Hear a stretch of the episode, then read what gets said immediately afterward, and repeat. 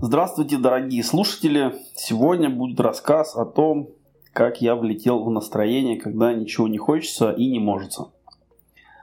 Мы с вами встречаемся в режиме самоизоляции уже какое-то время. Для меня же он начался с 9 марта, когда я, вернувшись из Франции, был закрыт на две недели в квартире один. Потом из такого карантина я переехал уже домой на более легкий режим, так сказать. И вот для меня это время самоизоляции больше, чем для большинства людей на три недели. И вместе это получается довольно большой срок, и я хочу поделиться с вами, а, что со мной происходило, а именно в какой-то момент я влетел а, в апатию, состояние крайне неприятное, но тем не менее вполне реальное. В начале карантина я думал, что у меня все закончится через две недели. Я вернусь в обычную жизнь, работу, мои тренировки, я расписал на две недели все дела и занятия. Я читал, тренировался, работал, готовил еду, ел, спал. И время первого этапа пробежало довольно быстро. Вернувшись домой, оказалось, режим самоизоляции продлен еще на две недели. Ну, я поднапрягся, но сохранил тот же режим, который уже начался у меня. Тренировки и все остальное. Было довольно неплохо. И за следующие две недели я много сделал, прочитал, написал и был в целом доволен собой. А вот потом началось интересное. Отвалилось все и сразу. Мотивация, дисциплина, желание, вот просто все. Будто внутри выключился какой-то выключатель и все системы перестали работать. Перестало хотеться всего. Не, хотело, не стало желания тренироваться, не поддерживать какой-то режим – Просто вот такое состояние. Ну, я подумал, что это я, наверное, дал маху на тренировке. И перед этим я как раз э, делал жесткую тренировку. Я подумал, что вот я перешел некоторые свои лимиты и просто надо восстановиться. Я подумал, что, ну, видимо, перегрузил центральную нервную систему и нужно день-два легкого разгрузочного режима.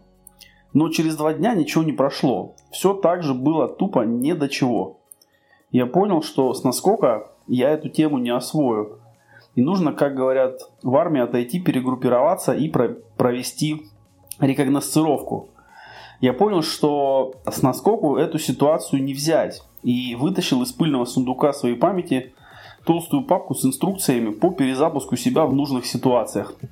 Я хочу поделиться с вами теми приемами, которые реально сработали для меня. Как выбираться из состояния апатии, подавленности, когда из-за каких-то ситуаций или обстоятельств тебе ничего не хочется и не может? В целом можно сказать, что выбираться нужно очень аккуратно и маленькими шагами. Когда спрашивают, как выбираться из состояния апатии, когда ничего не хочешь и не можешь, я рассказываю шутку про дикобразов. Как дикобразы обнимаются? Очень-очень аккуратно. Вот также нужно себя вытаскивать из состояния апатии. Очень аккуратно, но понимая, что, куда и как. И первое, с чего нужно начать, с понимания и признания того факта, что само собой ничего не пройдет. Второе важное признание. Сейчас твои эмоции и физические ощущения убраны почти на ноль. Поэтому двигаться придется по приборам.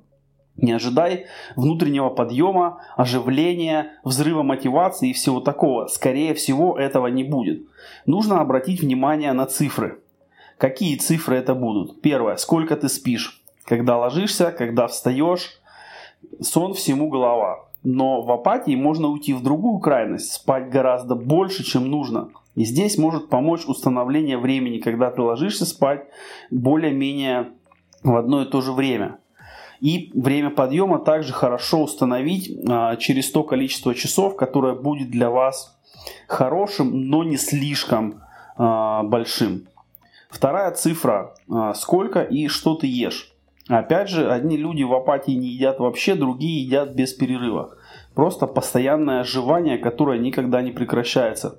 Нужно все же установить для себя понятные время приема пищи и считать, что ты ешь, сколько ты ешь, понимать хотя бы примерно, сколько калорий ты употребляешь и регулировать вот это количество еды. Третья цифра – это движение.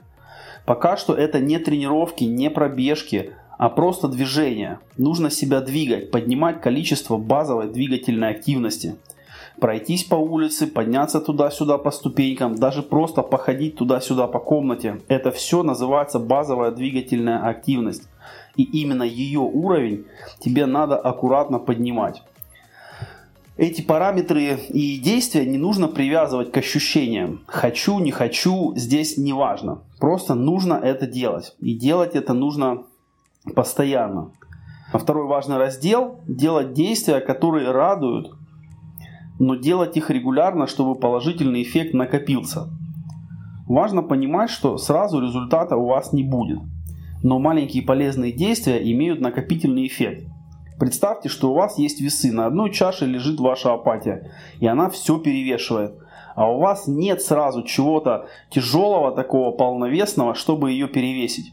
Но вы можете каждый день на свою чашу весов класть маленькие полезные дела.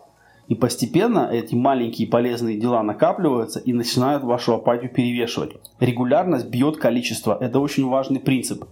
Лучше сделать мало, но 10, 20, 30 дней подряд, чем сделать сегодня много, но потом месяц не делать ничего. Нужно выйти из режима героя, которому все время нужен подвиг. Поймите, для вас подвиг не нужен. И говорите это себе каждый раз, когда вдруг захочется ввалить побольше. Вы не герой. Вы человек, который восстанавливается после короткого замыкания. Когда внутренняя проводка перегорела и нужно эту проводку поменять. А как у нас создаются новые нейронные связи многократным повторением. И опять же, регулярность бьет количество. Это стало моей мантрой на период восстановления. Героем вы будете тогда, когда восстановитесь и все показатели выйдут на прежний уровень или даже станут лучше. Еще вам нужно выйти из режима сурка. Апатия как раз таки затягивает тебя в состояние, когда все одно и то же, все одинаковое и непонятно, когда начинается и заканчивается. Время, дни, недели, ночь, день. Все смешивается в некое серое одно и то же. И нужно себя из этого серого невнятного дня сурка вытаскивать. Как можно это сделать? Намечать понятные и опорные точки в течение дня. Вот завтрак, вот прогулка, вот тут я читаю, вот здесь я убираю в комнате. Второе. Вести трекинг, то есть писать, что и когда вы делаете. Есть много приложений для этого в телефоне, а можно просто на листе бумаги ставить крестики каждый раз, когда вы делаете то, что нужно. И цель продолжить цепочку крестиков без перерыва как можно дольше. И также очень важно концентрироваться на том, что ты делаешь сейчас. Не нужно смотреть, сколько еще осталось, это может напрягать о, еще прогулка, и уборка, и готовка, да, может ну его. Вместо этого просто делать то, что ты делаешь сейчас, с максимальной концентрацией и максимально качественно. Мне это помогло. Сейчас я снова вернулся к привычному образу жизни. В моей толстой папке рекомендаций по перезагрузке себя появилось несколько новых страниц и много правок в старых записях. И эта папка вновь отправилась в сундук до того времени, когда она понадобится вновь. Буду рад, если вам это поможет. Живите здорово и не тратьте время на мусор. Хорошего вам дня!